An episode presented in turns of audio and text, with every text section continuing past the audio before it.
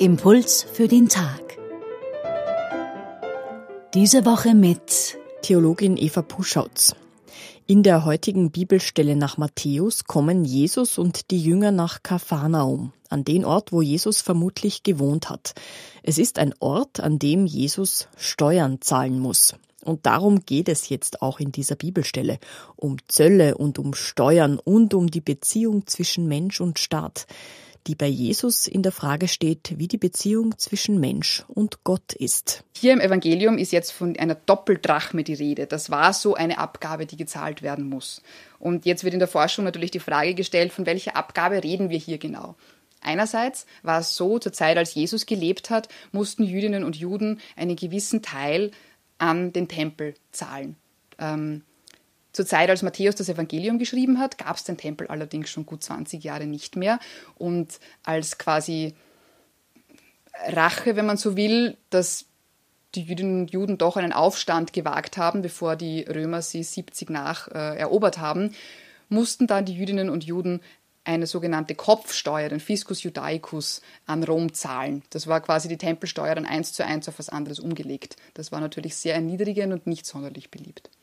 Aber in diesem Text sehen wir, dass Jesus seine Abgaben wohl brav zahlt.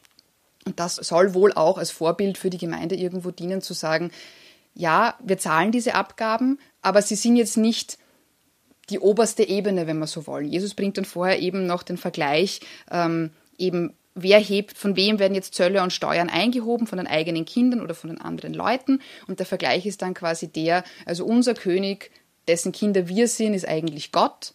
Dem werden wir keine Steuern zahlen müssen, aber wir leben jetzt halt in diesem System und an das passen wir uns soweit auch an. Aber das Herrschaftskritische dran ist, dass Jesus sagt, das ist nicht die oberste Instanz. Die oberste Instanz ist Gott. Und auf den warten wir und auf den werden wir dann hören die Botschaft, die man für heute vielleicht mitnehmen kann aus diesem Text, ist eigentlich auch genau diese. Also wir leben in einem System, in einem Rechtssystem, dem wir auch Folge zu leisten haben oder dem wir auch angehören, aber wir wissen, dieses Rechtssystem ist nicht das Oberste.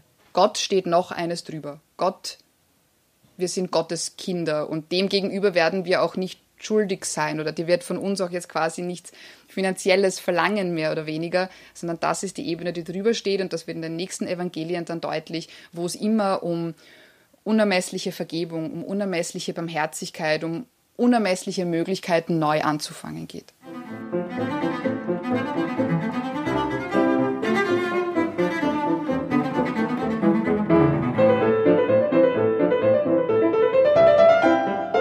Impuls für den Tag diese Woche mit Theologin Eva Puschautz.